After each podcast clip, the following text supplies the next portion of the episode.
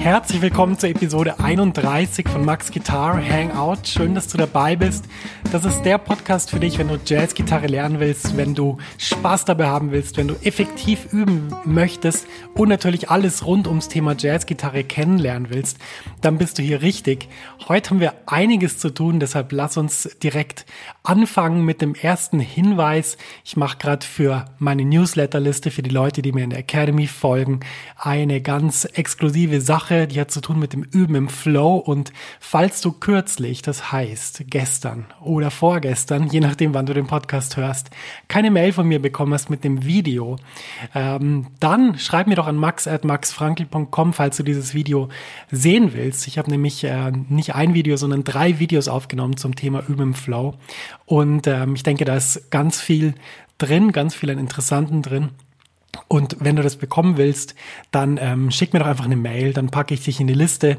Wie gesagt, das ist eine exklusive Sache für die Leute, die mir folgen, aber wenn du den Podcast hörst, dann bist du jemand, der mir folgt und folglich gehörst du eigentlich auf diese Liste. Kurze Pause, es geht gleich weiter mit deiner Podcast-Episode. Max ist hier aus der Zukunft und ich habe was für dich. Eine neue und kostenlose 90-minütige Mini-Lesson, die dir zeigt, wie du in Jazz, Funk, Soul und Blues super begleitest. Ja, du lernst Drop-Tour-Akkorde und ich zeige dir wichtige Begleitpatterns für Swing und Bossa Nova. Außerdem verrate ich dir eine super Technik, mit der du die wichtigen Sounds wie C Major 7 oder C Moll 7 um die 9 erweiterst, ohne dass du neue Akkorde lernen musst. Und schließlich verrate ich dir noch mein wichtigstes Tool für das Üben von Akkorden. Mit ihm kannst du jeden Akkord sofort auf der Bühne oder im Proberaum einsetzen. Ja, ich habe so viele Fragen zum Thema Begleiten und Akkorde bekommen, dass ich diese Mini-Lesson wirklich voll gepackt habe mit dem, was ich weiß. Du kannst die auch so sofort anschauen. Die Mini-Lesson ist ein Video und das Coole ist eben, selbst wenn es jetzt nachts um vier ist, dann kannst du die jetzt anschauen und kannst damit deinen nächsten Schritt auf der Gitarre machen und das wäre doch echt super cool. Ja, ich würde mich riesig freuen, wenn du dich für die Mini-Lesson anmeldest. Du findest sie unter der Adresse www.maxfrankelacademy.com schrägstrich mini-lesson. Ich buchstabiere das mal kurz. www.maxfrankelacademy.com Schrägstrich M-I-N-I-L-E-S-S-O-N. Du findest den Link natürlich auch in den Show Notes dieser Podcast-Episode. Da kannst du einfach draufklicken und dann kommst du direkt zur Mini-Lesson. Viel Spaß damit und jetzt geht's weiter im Podcast. Ja, ich habe ja schon gesagt, dass wir heute einiges zu tun haben. Um was kümmern wir uns? Eigentlich wartest du ja auf den zweiten Teil des Interviews mit dem wunderbaren Christian Erber. Und natürlich hättest du den auch hören dürfen, wenn nicht ich diese Woche so Lust gehabt hätte, mal wieder was vorzuspielen. Ähm, ich habe natürlich mit mir gerungen. Ich dachte, nein, ich muss dieses Interview jetzt publizieren. Aber andererseits habe ich meine Gitarre gesehen, habe gedacht, Mensch, Max, eigentlich ich will eigentlich mal wieder was vorspielen, ich will mal wieder was zeigen, ich will mal wieder was ganz Praktisches ähm, bieten. Und das natürlich nicht nur in Form von diesem Podcast, von dem gesprochenen Wort, sondern auch mit einem PDF, wo ich sozusagen die beste Übung über dieses Thema, was wir heute besprechen, zusammengefasst habe und das wirklich Gold wert. Das haben schon viele Schüler von mir ausprobiert. Und ähm, wenn du dich dafür interessierst, dann gehst du einfach auf www.maxfrankelacademy.com slash blog slash 031 1 und dann kannst du dir das da runterladen und ab dann das einfach üben, auf dem Notenständer haben. Und ähm, ja, viel Spaß damit. Und ähm, deshalb kommt das Interview mit Christian Erber, beziehungsweise der zweite Teil, einfach nächste Woche. Ich glaube, das ist äh, trotzdem in Ordnung. Ähm, diese Woche kannst du was lernen, beziehungsweise wir sprechen mal über ein bestimmtes Thema und äh, da legen wir sofort los. Das heutige Thema ist Phrasierung. Und wenn du jetzt zusammengezuckt bist, weil du gedacht hast, scheiße, das ist das, wo ich nie weiß, was das ist, aber ich habe immer Angst, dass ich es nicht kann. Ja, dann geht es dir wahrscheinlich nicht nur dir so, es geht vielen Menschen so. Und ich möchte heute mal allgemein über das Thema Phrasierung reden. Was ist das überhaupt? Wofür braucht man das? Warum ist es wichtig? Wie kann man es auf der Gitarre vor allem umsetzen?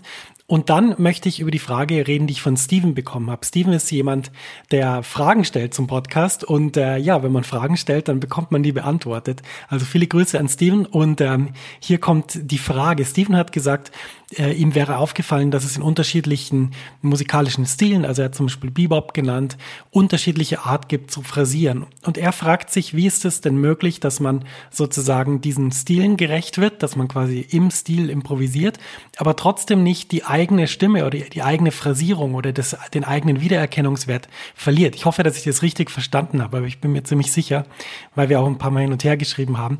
Ähm, das ist eine sehr schlaue Frage, die, glaube ich, jeden Menschen betrifft, zu sagen, wie behalten wir unsere eigene Stimme und eignen uns trotzdem an, in bestimmten Kontexten uns ausdrücken zu können.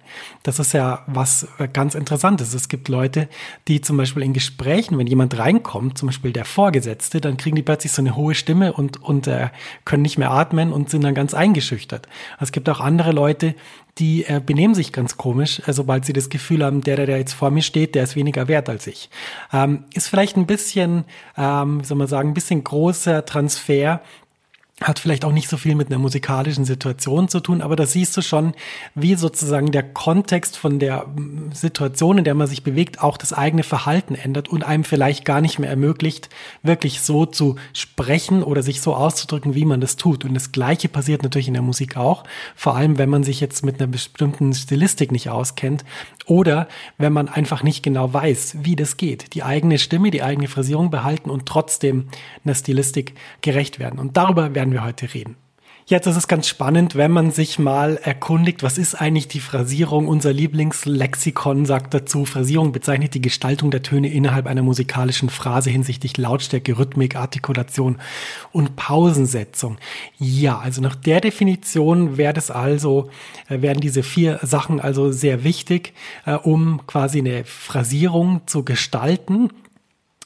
Ähm, ich glaube, dass es noch eine fünfte Ebene gibt, ähm, die da schon ein bisschen drin ist, die Artikulation, aber ich würde sagen, ähm, hinsichtlich der eigenen Gestaltungswünsche. Weil ich glaube, gerade bei einer Musikart wie Jazz ist die eigene Stimme fast das Allerwichtigste oder wahrscheinlich sogar das Allerwichtigste. Und diese Stimme auch zu gestalten, diese Stimme nach außen zu bringen, das ist eine ganz wichtige Sache und es passiert vor allem in der Phrasierung. Also schauen wir uns jetzt mal an, wie funktioniert das genau? Lautstärke, Rhythmik, Pausensetzung muss ich nicht erklären. Das sind einfach Dinge, die man beim Üben auch variieren kann. Ich hatte einige Male mit Nir Felder darüber geredet und äh, der hat zum Beispiel so Übungen, wo der einfach sagt, gut, jetzt äh, nimmt er ein Stück und dann spielt er mal zwei Takte und dann spielt er einen Takt nicht und dann spielt er wieder zwei Takte und spielt wieder einen Takt nicht und übt so quasi die Improvisation. Oder er sagt zum Beispiel, ich will jetzt immer eine bestimmte Rhythmik spielen. Ich will zum Beispiel immer eine Achteltriole und dann ähm, zwei Achtel, eine Achtelpause und wieder eine Achtel. Und ich will das immer immer anwenden, wenn, wenn ich das Gefühl habe, es passt im Stück und ich will immer diese bestimmte Rhythmik ähm, üben. Das kann man, so kann man Improvisation natürlich auch üben. Und natürlich ein wichtiger Punkt, den, den das Online-Lexikon hier anspricht, ist die Pausensetzung. Wie funktioniert das überhaupt mit den Pausen? Auch da kann man das sehr systematisch machen. Nier hat zum Beispiel damals gesagt, schau, ich, ich spiele zum Beispiel immer nur auf die drei und. Das heißt, der restliche Teil vom Takt ist immer Pause. Und so kann man schon an seiner Phrasierung beziehungsweise an seiner Gestaltungsmöglichkeit arbeiten. Für mich sind es Gestaltungstools, genauso wie mit der Lautstärke, dass man jetzt zum Beispiel sagt, ich will jetzt improvisieren üben und ich spiele jetzt nur äh, Phrasen, die von ganz leise zu ganz laut gehen. Das ist der einzige Parameter, der mich momentan interessiert. Das kannst du über einen Blues machen. Kannst du, das kannst du mit einer Pentatonik-Position und mit einem zwölftaktigen Blues in A üben. Das kannst du aber natürlich auch mit einem Jazz-Standard üben, wie All the Things You Are. Du kannst es auch mit einem schwierigen Jazz-Standard üben, wie zum Beispiel Giant Steps auf Tempo 300, wenn du das hinkriegst. Ähm, Du siehst schon, die Phrasierung oder diese Art von Gestaltung, die kann man an ganz unterschiedlichen Dingen üben. Und das würde ich erstmal dir raten, dass du dich damit mal beschäftigst. Mir hat das immer sehr viel Spaß gemacht, ähm, weil das das Üben auch strukturiert. Steven hat auch gesagt, wenn man nicht so stark auf die Phrasierung achtet, dann, dann nudelt man irgendwie so rum und kommt zu nichts Richtigem, sozusagen in Anführungsstrichen. Nier hat genau das Gleiche gesagt, er hat auch gesagt, ähm, es hilft ihm einfach, ähm, neue Wege zu finden durch Stücke und äh, sich auf bestimmte Dinge zu konzentrieren, die dann später beim Üben auch wieder rauskommen sollen.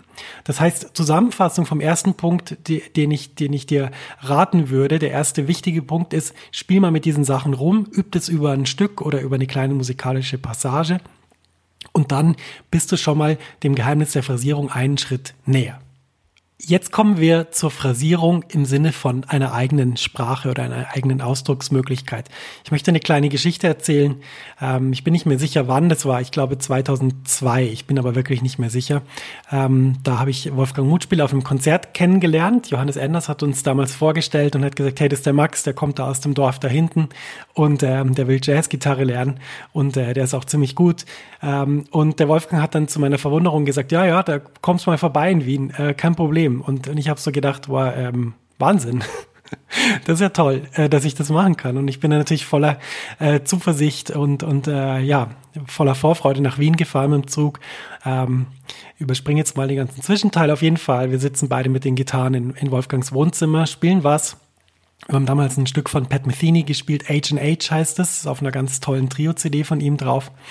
Und ähm, dann sind wir fertig und ähm, dann sagt der Wolfgang, ja, du hast irgendwie, du hast so eine ganz lässige Art, so hinten zu frisieren. Das ist, äh, das ist total selten. Finde ich total super. Ja, das hat mich natürlich riesig gefreut. Ich bin dann äh, ganz glücklich heimgefahren, habe mir im Zug noch äh, eine Mannerschnitte, ähm, habe die verspeist und ähm, bin dann irgendwann wieder in, in Weilheim angekommen nach einer ewig langen Zugfahrt. Und ähm, ja, dann ähm, habe ich später, ein Jahr später, nee, zwei Jahre später, irgendwie so in einem Dreh, habe ich dann begonnen, am Konservatorium von Amsterdam zu studieren. Ich hatte meine zweite Stunde ähm, bei einem Lehrer dort und äh, wir haben gespielt, wir waren fertig und hat er gesagt, du, irgendwie deine Phrasierung, das ist so, das ist so weit hinten, das fällt fast hinten runter. Das ist irgendwie total, ich weiß den Ausdruck nicht mehr, aber er wollte einfach sagen, dass es überhaupt nicht gut ist. Und ähm, daran siehst du schon, äh, aha, Phrasierung ist total äh, subjektiv, ist totale Geschmackssache und es hängt auch total vom Kontext ab. Ähm, und jetzt ist die Frage, wer hat recht? Ich würde sagen, beide hatten recht, weil für den Kontext, in dem wir, also Wolfgang und ich gespielt haben, war die Phrasierung, die ich hatte, wahrscheinlich sehr, sehr gut. Oder ja, müssen wir jetzt mal annehmen, wenn es ihm gefallen hat. Ähm, für den Kontext, in dem aber mein Lehrer in Amsterdam gespielt hat, das war ein ganz anderer musikalischer Kontext, war die Phrasierung entweder für ihn subjektiv nicht gut oder vielleicht, das wissen wir jetzt nicht mehr, ich habe die Aufnahme leider nicht mehr, ähm, vielleicht war sie auch für den musikalischen Zusammenhang nicht gut. Und da sehen wir schon, ähm, dass das mit der Phrasierung gar nicht so einfach ist, weil es ist subjektiv und es hängt vom Kontext ab.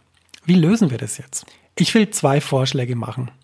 Und der erste Vorschlag ist, ich bin felsenfest davon überzeugt, dass du am besten lernst, wenn du die Dinge hörst, die dir gefallen. Also sprich, ähm, du hörst Musik und gerade in unserer Zeit ist es ja so, da kann man sehr viel verschiedene Musik hören. Als ich damals in Amsterdam studiert habe, war es so, dass man da in die Bibliothek musste und dann die CDs auf Minidisc überspielen. Ähm, das ist jetzt nicht mehr so. Du kannst jetzt sehr viel Musik hören. Und für mich war eigentlich die, die Freude am Musik hören, war immer Dinge zu finden, die mir gefallen haben, die resoniert haben mit mir, die eine Resonanz erzeugt haben. Und wenn du diese Dinge hörst und dich mit diesen Dingen umgibst, dann wird die Art und Weise, wie diese Musiker spielen, automatisch auf dich übergehen. Das ist sozusagen ein, ein Prozess, das kannst du dir vorstellen, das ist so ein osmotischer Prozess, wo man jetzt gar nicht irgendwas dafür machen muss, sondern man muss sich einfach dem aussetzen. Und je besser du die Sachen kennst und je besser du die übers Hören verinnerlichst, desto besser kommen die auch wieder raus. Und meine feste Überzeugung und auch das, was ich bei sehr vielen Schülern beobachtet habe, ist, dass diese Art von, sagen wir mal, Unterricht übers Hören einer der wichtigsten Dinge ist, die man überhaupt machen kann. Natürlich geht es auch mit Live-Konzerten, es kommt aber halt äh, darauf an, ob du in einem Ort wohnst, wo sehr viel geboten ist, in New York zum Beispiel, oder ob du im Ort wohnst, wo relativ wenig geboten ist, Ettingen, Oberbayern. Da gibt's gar kein Jazzkonzert, egal wie lange du wartest. Insofern ist die Umgebung natürlich wichtig. Und ich würde dir einfach raten, umgib dich mit dem Sound, der dich wirklich glücklich macht und versuche in den tief einzutauchen. Ähm, ich habe wirklich so ein paar Alben und, und ähm, das meine ich auch so. Ich höre die, ich die jahrelang jeden Tag oder alle zwei Tage. Und ähm, ich kann diese Musik mitsingen, ich, ich kann sie in meinem Kopf abspielen, ohne dass ich die, dass ich quasi Kopfhörer drin habe, ohne dass ich das wirklich hören kann. Ich kann ähm, Gefühlsqualitäten dazu assoziieren. Ich kann mich erinnern an Momente, wo ich das gehört habe. Und das solltest du auch machen. Und diese Quelle solltest du wirklich nutzen, weil wir sitzen so viel in irgendwelchen S- und U-Bahnen oder im Zug oder im Flugzeug oder was weiß ich wo, zu Hause, im Wohnzimmer. Und ähm, da können wir das wirklich, da können wir das wirklich nutzen. Also das ist mein erster Tipp. Bitte umgib dich mit Sound, der dir gefällt und äh, versuch da möglichst tief einzutauchen. Ja, das war also sozusagen der metaphysische Trick, der immer funktioniert, den du auch machen kannst, ohne dass du ein Instrument in der Hand hast. Und jetzt werden wir konkret und reden direkt über zwei Parameter, die für die Phrasierung sehr entscheidend sind und übrigens auch für den musikalischen Kontext. Die erste Sache, die wichtig ist, dass man sie versteht und dass man sie auch anwenden kann, ist, dass man sich bewusst macht, dass es immer verschiedene Arten gibt, mit einem Beat, also mit einem, mit einem, mit einer Time, mit einem bestimmten Tempo umzugehen und da zu phrasieren. Ich habe dir vorher schon gesagt, dass der Wolfgang gesagt hat, ähm, dass ich sehr weit hinten phrasiert habe. Was hat er jetzt damit gemeint? Wenn wir jetzt vier Viertel in den Takt schreiben und das Tempo ungefähr bei 80 nehmen, dann ist, wenn wir das von zum Beispiel Sibelius oder Finale oder von dem Metronom abspielen lassen, ist ganz klar, wo der Schlag kommt. Vollkommen logisch. Dieses Tempo nehmen wir jetzt als Anhaltspunkt, um das Konzept zu verstehen mit vorne, hinten und drauf. Es gibt nämlich drei verschiedene Arten zu phrasieren. Die eine Sache ist die, die ich gerade erwähnt habe. Das ist hinten. Was heißt das? Das heißt, dass man nicht genau auf dem Schlag seinen Schlag spielt, sondern dass man ein bisschen weiter nach hinten spielt. Egal, ob du jetzt Viertel spielst beim Metronom oder Achtel, du lehnst dich ein bisschen zurück. Das ist wie wenn du in so einem, in so einem schönen Cadillac äh, die Route 66 runterfährst und dann den, den Sitz ein bisschen zurückstellst und so sehr äh, relaxed dann da rumfährst. Du spielst also immer ein bisschen hinterm Beat und das kann man üben. Man kann sozusagen versuchen, ein, ein Tempo zu nehmen auf dem Metronom und dann von diesen Vierteln, die man ganz klar mit dem Metronom mitspielt, einfach sich ein bisschen hinterzulehnen und sie ein bisschen später zu spielen. Das gleiche kannst du mit Achteln machen. Und wenn du das machst, dann wirst du irgendwann merken, dass das so eine gewisse Spannung erzeugt. Und Musik funktioniert immer mit dem Gleichgewicht aus Spannung und Entspannung. Das heißt, das Spielen äh, von Noten, wenn jetzt alle drauf spielen würden, dann wäre das eine bestimmte Energie, das kann sein, dass die in dem Moment gut ist. Ähm, es ist aber oft so, dass die Gegensätze interessant sind. Also sprich, wenn du in der Band einen Schlagzeuger hast, der sehr auf dem Beat spielt, dann macht es total Spaß, sich ein bisschen zurückzulehnen, weil da entsteht so eine Spannung. Und das muss dann auch nicht dogmatisch so durchgezogen werden, sondern das kann ganz elastisch sein. Das heißt, du kannst dann bestimmte Noten spielen, die ein bisschen weiter hinten sind, äh, dich noch weiter zurücklehnen und dann wieder drauf sein. Das ist übrigens auch was, was Jeff Ballard, der Schlagzeuger vom Brad Miller Trio, der auch mit vielen anderen großartigen Musikern spielt und einer der bedeutendsten Drummer ist, den es aktuell so gibt, der hat äh, das neulich auch mal gesagt da war ich da in Basel in der Hochschule und der hat gesagt, ähm, er findet es ganz spannend, eben mit diesen verschiedenen Phrasierungsmöglichkeiten rumzuspielen, aber eben nicht so dogmatisch, dass man jetzt immer hinten spielt oder immer vorne, sondern dass man ganz elastisch aufeinander eingehen kann. Das ist auch das Interplay, was den Jazz interessant macht. Zurück zu unserem Beispiel. Wenn du lernen willst, wie du genau auf dem Beat phrasierst, dann musst du einfach nur schauen, dass du genau mit dem Metronom mitspielen kannst. Das heißt, dass du wirklich deckungsgleich den Ton spielst und dann natürlich auch Achtelnoten. So spielst, dass du wirklich immer auf dem Downbeat auch drauf bist. Und du so quasi ähm, ja die Time ganz akkurat mitspielst. Es gibt noch den dritten Fall, dass jemand sehr weit vorne spielt. Was sind Beispiele für Musiker, die sehr weit vorne spielen? Das ist zum Beispiel John Coltrane hat sehr oft sehr vorne gespielt. Was ergibt es? Es gibt so einen gewissen Drang in der in der Musik, eine gewisse noch stärkere Bewegung nach vorne und es vermittelt auch eine gewisse Aggressivität. Wobei ich jetzt nicht sagen will, dass John Coltrane ein aggressiver Musiker ist, aber das ist zumindest das, was, was es bei mir als Hörer auslöst. Das heißt, wenn du das üben willst, dann probierst du genauso wieder auszugehen vom konstanten Beat und jeden Ton ein bisschen früher zu spielen, als er eigentlich kommen würde. Ich habe schon angesprochen, interessant ist bei dieser Art und Weise zu phrasieren das Gefühl, was es auslöst. Ich habe vorher schon gesagt, wenn man hinten spielt, fühlt sich das ein bisschen relaxed an. Wenn man drauf spielt, ist es sehr akkurat, sehr, wie soll man sagen, korrekt, ähm, sehr so wie man kriegt das, wofür man zahlt. Und wenn man vorne spielt, dann ist das ein bisschen wie wenn man so ein leichter Störfaktor ist. Und wie gesagt, es hängt jetzt immer von der Balance ab. Wenn alle in der Band vorne spielen, dann wird man einfach schneller und wenn alle hinten spielen, dann wird man meistens langsamer. Wenn alle immer drauf spielen, ist es ein bisschen langweilig. Du musst also mit diesen wie soll man sagen, Faktoren rumprobieren in der Band, aber auch alleine. Und wichtig ist einfach, dass du in der Lage bist, diese drei verschiedenen Aggregatzustände von Phrasierung umsetzen zu können. Ich werde dir nachher das noch ein bisschen vorspielen, weil ich hatte jetzt diese Woche so Lust, meinen Podcast wieder meine Gitarre mitzubringen, ein bisschen was vorzuspielen. Schauen wir mal, ob ich das gut umsetzen kann. Das sehen wir dann nachher. Auf jeden Fall, das sind die drei Sachen, die du unbedingt ausprobieren solltest. Und jetzt kommen wir gleich noch zu einer ganz interessanten anderen Sache. Ja, ganz wichtig ist, dass wir uns mal anschauen, was Phrasierung und Swing miteinander zu tun hat. Die meisten Jazz-Standards werden im Swing-Rhythmus gespielt, was jetzt nicht heißt, dass man sie nicht auch in ganz anderen Rhythmen spielen kann. Da gibt's auch viele Beispiele, Bossa Nova, Salsa, äh, was weiß ich, ganz viele andere. Aber es gibt eben sehr viele Stücke, die Swing-Stücke sind, wie zum Beispiel All the Things You Are, All of Me. Dann gibt es zum Beispiel ganz viele Bluesstücke von Charlie Parker oder Stücke, andere Stücke von Charlie Parker, zum Beispiel Scrabble from the Apple, ist alles Swing-Rhythmus. Und du kannst dich erinnern, die ursprüngliche Frage von Steven hatte ja mit Bebop zu tun und dazu kommen wir gleich. Ähm, erstmal ist wichtig, es gibt so eine, wie soll man sagen, so eine landläufige Meinung, was ist denn Swing-Rhythmus eigentlich? Das ist oft dann so im Musikunterricht erklärt worden. Ja, Swing-Rhythmus ist einfach, wenn du Achtelnoten so spielst, dass quasi die erste Achtelnote einfach viel länger ist als die zweite. Und ähm, da gibt es so ein Symbol mit so einer Triole, also das ist eine, ein Triolenzeichen und dann ist drunter eine Viertelnote und eine Achtel. Was eigentlich heißt, du würdest die erste Achtel so lang spielen wie eine gebundene Achteltriole und die zweite wie eine echte Achteltriole. Wenn wir uns das mal vergegenwärtigen, eine Achteltriole sind einfach drei Schläge, klingt also so, da, da, da. Und wenn wir jetzt die zwei zusammenfassen, dann macht es da, da, da, da, da, da, da. Ja, danke äh, für den Applaus für meine Gesangskünste. Ich versuche nicht öffentlich zu singen, aber hier konnte ich jetzt nicht anders. Ähm, auf jeden Fall, das ist so die landläufige Meinung von Swing-Rhythmus. Und das Problem ist jetzt, wenn man das so befolgt, dann kann das ziemlich zickig klingen. Es gibt auch Musik, wo man so sehr extrem so phrasiert. Zum Beispiel Dixieland.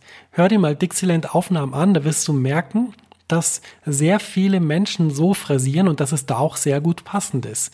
Jetzt ist aber das Problem, wenn du diese Art von Phrasierung in, in Stücken spielst, die eher schnell sind, also zum Beispiel Bebop, dann klingst du sehr, sehr zickig.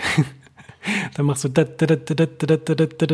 ja, geht schon, ist auch Geschmackssache, aber ist äh, nicht besonders praktisch, weil irgendwann kann man es nicht mehr durchhalten. Und deshalb muss man in der Lage sein, diese doch sehr starre Phrasierung auch ein bisschen zu homogenisieren in Richtung von geraden Achteln.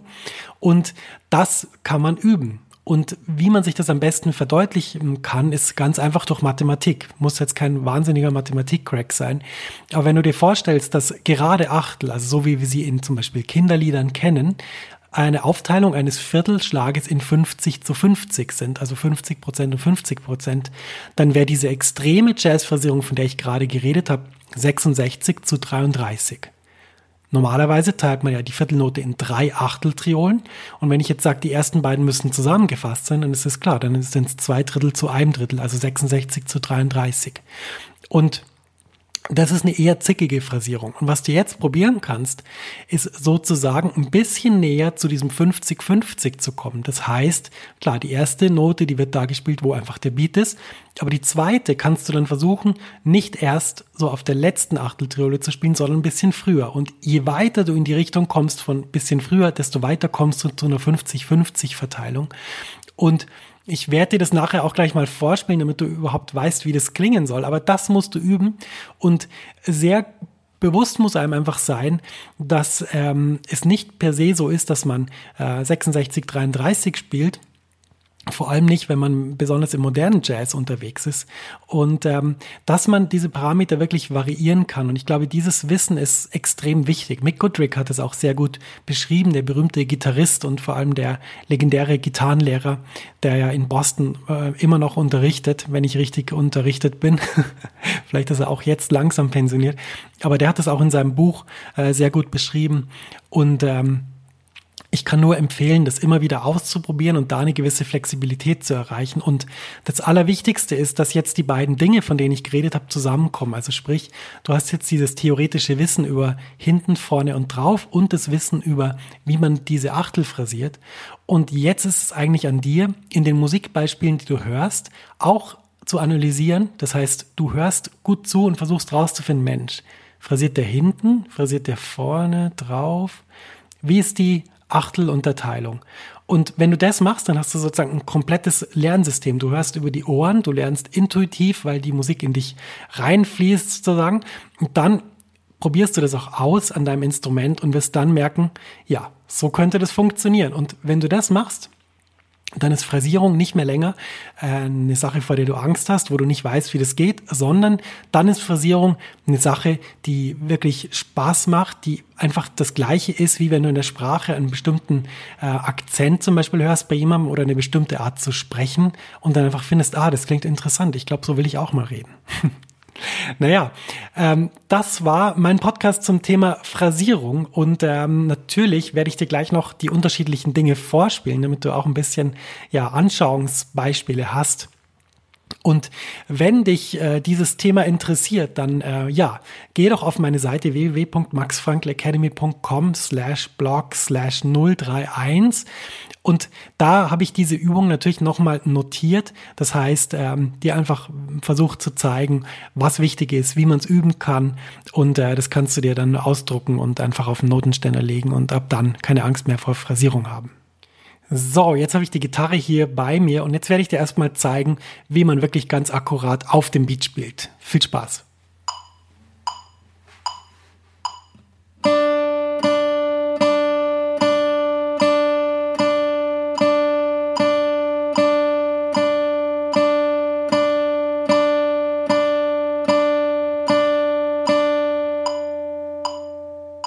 Und jetzt hören wir uns natürlich an, wie das klingt, wenn man richtig hinter dem Beat spielt.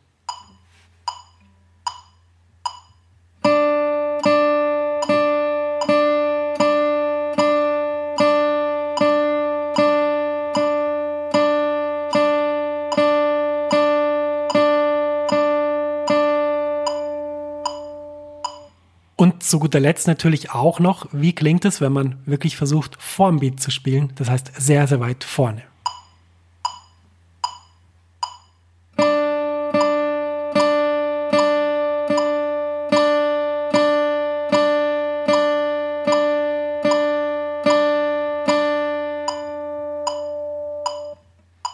Jetzt müssen wir uns noch drum kümmern, wie denn diese 6633 Phrasierung klingt, von der ich gesagt habe, sie klingt ein bisschen zickig. Das wirst du gleich hören. Viel Spaß damit.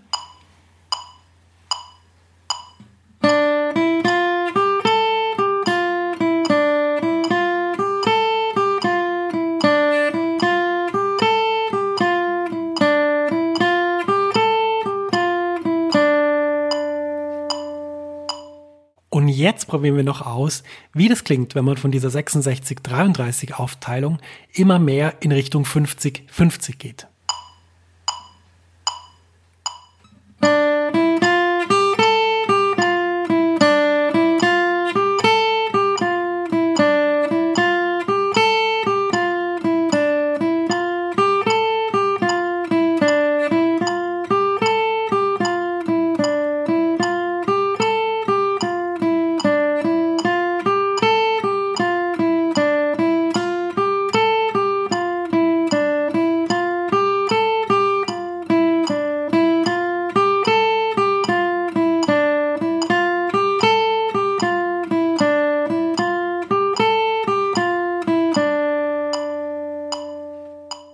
Ja, ich hoffe, die Beispiele waren aussagekräftig. Jetzt bist natürlich du dran. Das musst du jetzt selber umsetzen und üben. Ich wünsche dir damit sehr viel Spaß und äh, bedanke mich fürs Zuhören.